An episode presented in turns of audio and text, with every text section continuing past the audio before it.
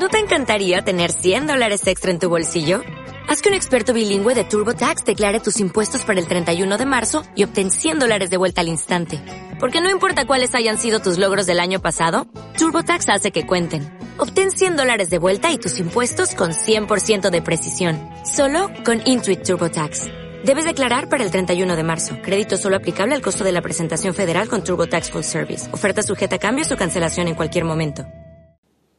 Por la señal de la Santa Cruz de nuestros enemigos, líbranos, Señor Dios nuestro. En el nombre del Padre, y del Hijo, y del Espíritu Santo. Señor mío y Dios mío, creo firmemente que estás aquí, que me ves, que me oyes. Te adoro con profunda reverencia. Te pido perdón de mis pecados y gracia para hacer con fruto este rato de oración. Madre mía Inmaculada, San José, mi Padre y Señor, Ángel de mi guarda, intercede por mí. La verdad es que hoy estoy grabando esta meditación en una noche, se oye el viento, la noche está bastante estrellada, veo delante mía a Orión, las Tres Marías, veo la Polar también, el Carro Mayor, Rigel y Betelgeuse, y Hoy celebramos la fiesta de la Virgen del Carmen, que es la patrona de la Armada y de toda la gente de mar en general, de todos los navegantes. En muchos pueblos y en, toda la costa de España, ¿verdad? En muchos de esos pueblos se saca a la Virgen en procesión en barca en este día. José María Pemán, ese gran poeta gaditano, escribió un poema precioso a la Virgen del Carmen del convento de los Padres Carmelitas de San Fernando, Cádiz esta ciudad que es más conocida como la Isla de León, y, que estuvo eh, esa, esa imagen de la Virgen desde 1937 a 1940 recluida sin salir en procesión por la bahía de Cádiz por la prohibición injusta y estalinista de la Segunda República Española, como suelen hacer los comunistas. Eh, que, que, no tienen ningún respeto generalmente por la libertad religiosa de las personas, ni por ninguna libertad en general, ¿no? Pues eh, prohibieron el, que la Virgen saliera en procesión como era costumbre durante esos tres años y como cualquier otro tipo de público o de, culto público cristiano. Y cuando por fin, en 1940, eh, pudo salir, pudo salir la, la imagen de la Virgen del Carmen, José María Pemán, con esa sensibilidad suya, porque claro, los poetas son los que mejor escriben de la Virgen porque los poetas son siempre los que mejor escriben de, sus amadas. Y en ese, en ese poema escribió así José María Pemán. Cargadores de la isla, mecedla con suavidad, que lleváis sobre los hombros a la reina de la mar. Cargadores de la isla, esa que vais a sacar es la Virgen marinera que huele a marisco y sal la que llamaban señora y capitana, al rezar los abuelos que tenían claras almas de cristal bajo la recia envoltura de sus capotes de mar, la que apacienta las olas los días de tempestad, la que está, la que esta tarde de julio el crepúsculo honrará, colgando nubes de grana por los balcones del mar yo la vi que estaba triste la señora en el altar. Su rostro llenaba el lirio de una palidez mortal. ¿Qué te pasa, mi señora, capitana de la mar? Que más que Virgen del Carmen pareces de la piedad. Tres años hace, tres años, que me estoy sin ver la mar, sin oler las algas verdes y sin ver la claridad. Mis hijos, los de la isla, ya no me quieren sacar. No lloréis, señora mía, que dice un viejo refrán que la fortuna y el sol igual vuelven que se van.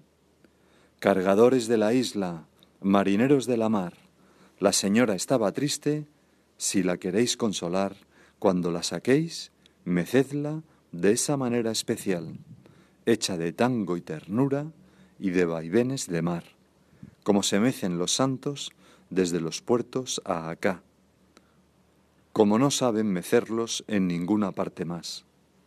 Tú, cargador, que no sabes rezar a la salve, que no sabes rezar la salve quizás, si cuando la saques meces el paso, con buen compás, aunque no sepas la salve, Dios te lo perdonará.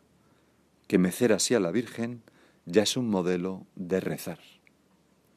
Pues nosotros, Madre nuestra, te quisiéramos mecer en nuestra alma, llevarte siempre con nosotros. Quizás tenemos muchos de nosotros una medalla colgando al pecho en donde se ve el Sagrado Corazón de Jesús y por el otro lado la Virgen del Carmen y nos acompaña durante toda nuestra vida.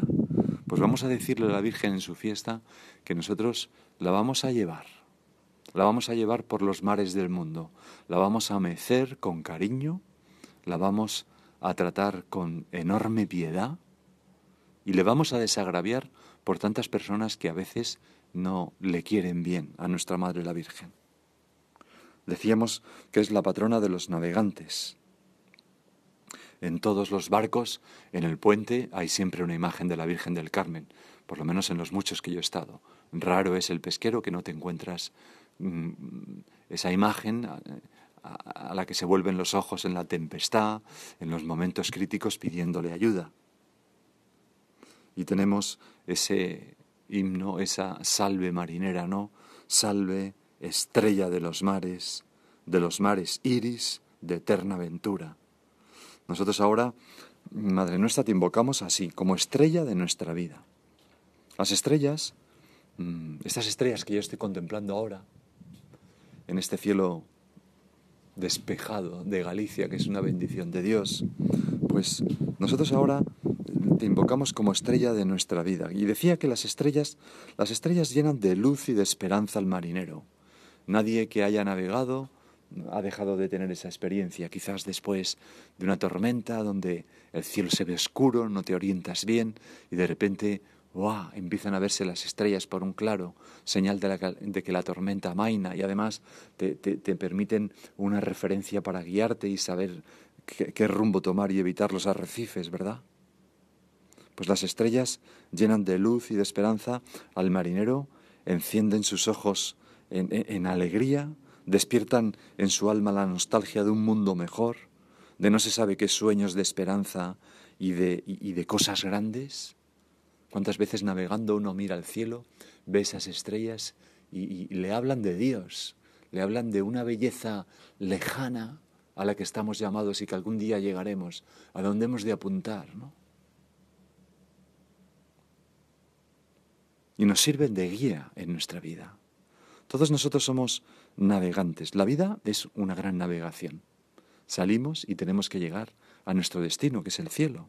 Y en, ese, en esa singladura las estrellas son la vida de los santos y muy especialmente la vida de nuestra Madre, la Virgen María. De hecho, fíjate que en la oración de los fieles para el tiempo ordinario hay una de las peticiones que siempre se ha hecho, me ha hecho mucha gracia porque mm, dice así, por los navegantes, por los que están de viaje, por los cautivos y por los encarcelados, o sea que nos mezcla los navegantes con los encarcelados, como gente de mal vivir, ¿no? Roguemos al Señor. Bueno, pero todos somos navegantes en la vida. Y todos necesitamos de esas estrellas que nos guíen y de esas estrellas que despierten nuestra esperanza y nuestra ilusión de cosas grandes. Y eso es la Virgen. Salve, estrella de los mares y estrella de nuestros corazones. Tu madre eres la estrella de nuestra vía porque eres guía, porque alegras nuestro espíritu con tu claridad misteriosa, nos incitas a pedir lo imposible y a llenarnos de grandes ideales. Una persona que tiene los ojos llenos de estrellas, como los magos, son capaces de hacer cosas increíbles como ponerse en camino y abandonarlo todo. Hay unas palabras que ya leí en otra meditación, pero es imposible no leerlas en esta meditación sobre la Virgen, ¿no? Estrella de los mares, sobre la Virgen del Carmen, que son de San Bernardo, y dicen así: Tú, quien quieras que seas, que te miras en la impetuosa corriente del mundo, no apartes los ojos del resplandor de esta estrella, está hablando de la Virgen, si quieres no ser oprimido por las borrascas. Si se levantan los vientos de las tempestades, si tropiezas en los escollos de las tribulaciones, mira la estrella, llama a María. A veces esas tempestades pues son dificultades familiares, dificultades económicas, dificultades de relación con otras personas, a veces son mis propios pecados, Señor. Pues mira la estrella, llama a María. Si eres agitado por las olas de la soberbia, de la detracción, de la ambición o de la envidia, ¿cuántas veces, Señor, nos pasa esto, no? Que, que, que hay personas que nos hacen daño cuando pasa el tiempo te das cuenta de que eso de que todo el mundo es bueno, bueno, es relativo, ¿no? También todo el mundo tiene sus, sus cosillas. Y a veces nosotros sufrimos por causa de los demás, ¿no? De la malevolencia de los demás, de la envidia, de las críticas, cómo nos hacen sufrir. Pues San Bernardo decía, si se levantan los vientos de las tentaciones, perdón, si eres agitado por las olas de la soberbia, de la detracción, que es hablar mal, ¿no? De la ambición o de la envidia, mira la estrella, llama a María. Y ahora ya pasa a los pecados personales, ¿no? Si la ira, la avaricia o la impureza impelen violentamente la navecilla de tu alma, mira la estrella, llama a María. No te descaminarás si la sigues, no desesperarás si la ruegas, no te perderás si en ella piensas. Si ella te tiene de su mano, y ya lo creo que nos tiene, no caerás. Si te protege, y ya lo creo que nos protege con su manto, nada tendrás que temer. No te fatigarás si es tu guía. Llegarás felizmente a puerto si ella te ampara. Salve, estrella de los mares, de los mares iris, de eterna aventura. Salve, oh fénix de hermosura, Madre del Divino Amor. Así dice esa salve marinera. La devoción a la Virgen del Carmen está muy ligada con el Monte Carmelo y a los carmelitas. El Carmelo, pues es el monte de la María, el monte de la Virgen. Está en Haifa, pegado a la costa, en Israel. Mm, yo lo he visto muchas veces desde costa y también he tenido la oportunidad en alguna peregrinación a Tierra Santa de subir en el Cantar de los Cantares, este monte, el Carmelo, aparece y se le compara con la esposa, por su extremada belleza. Realmente es un sitio espléndido. Y, allí e, este monte fue el escenario de la vida del gran profeta Elías, que estamos leyendo en, en algunas de las primeras lecturas estos días pasados. Aquel profeta que cerró el cielo con el poder de su oración durante tres años y medio en castigo por el pecado del pueblo y de su rey, y, impidió que lloviera. Luego, arrepentidos, cuando se arrepiente la gente, Elías vuelve a interceder por ellos, sube al Carmelo, se postra en tierra, ora con fervor y manda a su criado que mire hacia el mar. Y le pregunta, ¿qué ves? Nada, dice el criado, y así siete veces. Pero al final dice, ¿qué ves? Y le dice el criado, se divisa una nubecilla pequeña como la palma de la mano de un hombre, la cual sube del mar, y en brevísimo tiempo se cubrió el cielo de nubes con viento y cayó una gran lluvia, y termina esa sequía tremenda. Pues muchos autores, sobre todo a partir del siglo XIV, han visto en esta nubecilla la figura, el tipo, ¿no? como una incoación, una señal de la Virgen Inmaculada, que es humilde, y pura, una nubecilla, pero que es la mediadora universal. A través de ella se, se, descarga sobre la tierra todas las bendiciones de Dios, esa lluvia de la gracia de Dios. Algún autor dice que la cabeza de la Iglesia es Jesucristo y de Él nos viene todo, todas las gracias, pero el cuello, por donde pasan, es la Virgen. Es también una imagen muy bonita. Todas las gracias nos vienen por María. ¿Cómo no vamos a acudir a ella? Bueno, el caso es que los ermitaños que vivían en el Monte Carmelo construyeron allí una capilla y en el año 1226 se aprobó la llamada regla de los hermanos de la bienaventurada Virgen María del Monte Carmelo, que son más conocidos como los carmelitas. Fue una orden que surgió allí en el Monte Carmelo y en honor a la Virgen, pero que pronto se extendió por Occidente. Al poco tiempo, como suele ocurrir con las cosas de Dios, casi todas las nuevas fundaciones dentro de la Iglesia, pues tienen que soportar la persecución. El Señor lo dijo, si a mí me han perseguido, también a vosotros os perseguirán. Por entonces comenzó una durísima persecución de los carmelitas que hizo que el sexto general de la orden, eh, San Simón Stock, acudiera con lágrimas de dolor a la Santísima Virgen pidiendo su auxilio con oraciones tan bonitas como esta, que es un modelo para nosotros. Fijaros, Flor del Carmelo, decía San Simón Stock, flor del Carmelo, vid florida, esplendor del cielo, Virgen fecunda y singular, oh Madre dulce, de varón no conocida, a los carmelitas da privilegios, estrella del mar. Pues es un modelo de oración. Piropeamos a la Virgen y le pedimos con sencillez, Bien la puedes decir tú, yo la digo muchas veces, pero cambio a los carmelitas da privilegios y, digo, pues, mi nombre o, de quien pienso que tenemos necesidad de que, de que nos ayude la Virgen. Flor del Carmelo, vid florida, esplendor del cielo, Virgen fecunda y singular, oh Madre dulce, de balón no conocido, a mi familia da privilegios, estrella del mar, por ejemplo.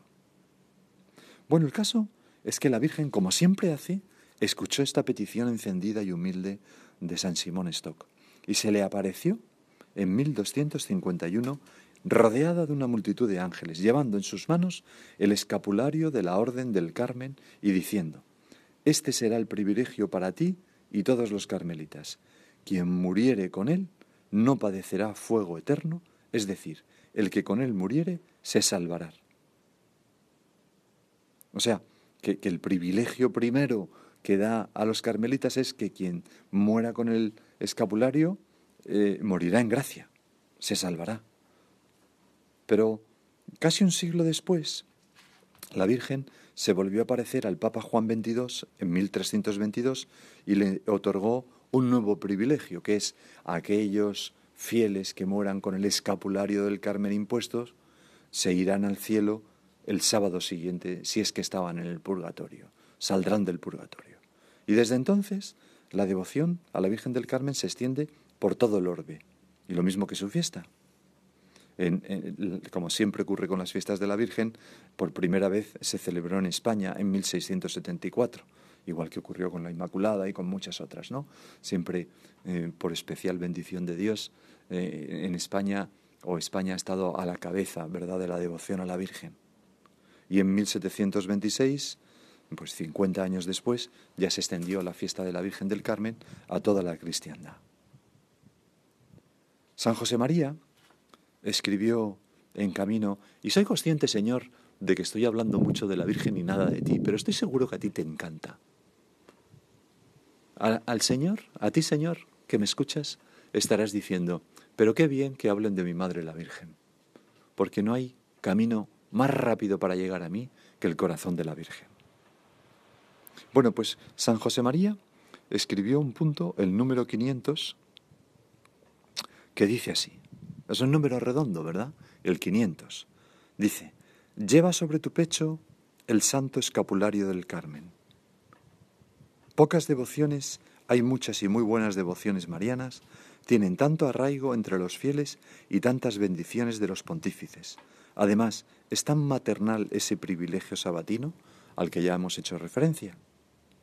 ¿Por qué?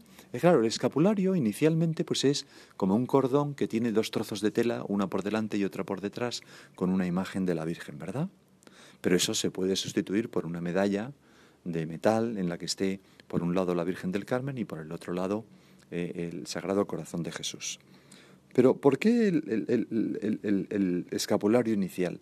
pues e, es como un resto del escapulario grande que los carmelitas portan, ¿no? que es una tela que va por delante y otra por detrás. Pero el origen, ¿dónde está? Pues está en la antigua Roma. En la antigua Roma los esclavos llevaban colgando del cuello una placa por delante y otra por detrás que hacía referencia a quién pertenecían, a su dueño. Indicaban que eran esclavos y que pertenecían a este patricio, a este tribuno, a este personaje. Bueno, pues esto mismo es el escapulario, Madre nuestra, es señal de servidumbre. Nosotros somos tuyos, somos de la Virgen. Cuando llevamos impuesto el escapulario de la Virgen, ya no somos nuestros, somos de la Virgen María. somos sus esclavos. Juan Pablo II tenía como lema totus tus, un lema precioso, todo tuyo. Y cada día nosotros cuando nos levantamos quizás repetimos, oh Señora mía, oh Madre mía, yo me ofrezco enteramente a vos. Y ahora es bueno pensar, Señor, yo, oh Madre mía, yo soy realmente tuyo cada día. ¿Lo puedo decir de verdad? El escapulario ha penetrado en mi alma de tal forma que yo me siento hijo, hija de María y esclavito, esclavita suyo. ¿O estoy sirviendo a otros amos que no son tan buenos pagadores ni me quieren tanto como la Virgen, naturalmente? San José María escribió en Forja, minucias y nimiedades a las que nada debo, de las que nada espero, ocupan mi, mi atención más que mi Dios. ¿Con quién estoy cuando no estoy con Dios? Es una buena pregunta para hacernos en, esos minutos de silencio del final de nuestra oración, ¿no? ¿Con quién estoy cuando no estoy con Dios o con la Virgen? Señor, ¿en qué tengo mi corazón?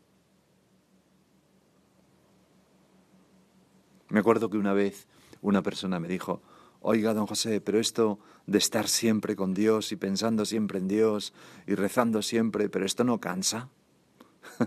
y le dije, en absoluto, porque tú tienes una imagen de rezar que es repetir cosas maquinalmente, pero estar con las personas que queremos y más nos quieren no cansa, sino que descansa.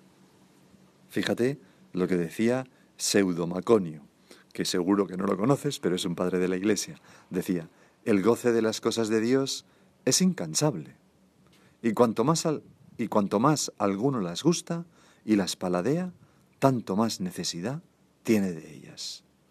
Me acuerdo que me decía una vez una mujer, yo, yo ya no puedo vivir sin Dios. Si no, si no hago la oración, me muero. Me muero, me muero, necesito la oración. No se muere por no hacer una, evidentemente, pero por abandonar la oración. Nada hay mejor que estar con la Virgen. Todo es dulce si se hace con ella. Todo es costosa si, si no estamos con ella. Y tú y yo, que somos de la Virgen, hijos de María, ya no podemos decir yo, sino yo y María. María y yo, mi madre y yo como los niños pequeños. Ayer hablábamos un poco de eso, que, que, se agarran a las faldas de su madre y se protegen detrás. Y buscan la mirada de su madre. San José María, ya con muchos años, un hombre santo, que tenía esa devoción entrañable a la Virgen y especialmente a la Virgen del Pilar, ¿verdad? Pues decía, el trato asiduo con la Santísima Virgen contribuye con eficacia insustituible a que sea tan amable la jornada del cristiano, porque de su riqueza interior fluyen la dulcedumbre y la felicidad de Dios como la miel de un panal. Y yo, Señor, me atrevo a decir, si no es amable tu jornada de cristiano, es porque no tienes a la Virgen en tu corazón. Porque si la tuvieras, de ahí fluiría eh, esa dulcedumbre y felicidad de Dios como la miel de un panal. Así nos dice San José María. ¿Lo has probado? ¿Lo has experimentado? Reza a la Virgen. Besa una imagen de la Virgen que tengas en tu cuarto con piedad. Reza el ángelus, hace el ofrecimiento de obras, dile piropos, reza el rosario, que tanto le gusta, habla con ella, haz una romería, qué sé yo, todas las cosas que la, que, que la fe y, la tradición cristiana ha ido ensayando para honrar a nuestra Madre la Virgen. En el Evangelio de hoy, la Virgen aparece, eh, o mejor dicho, parece pasar a un segundo plano, quedar oculta totalmente.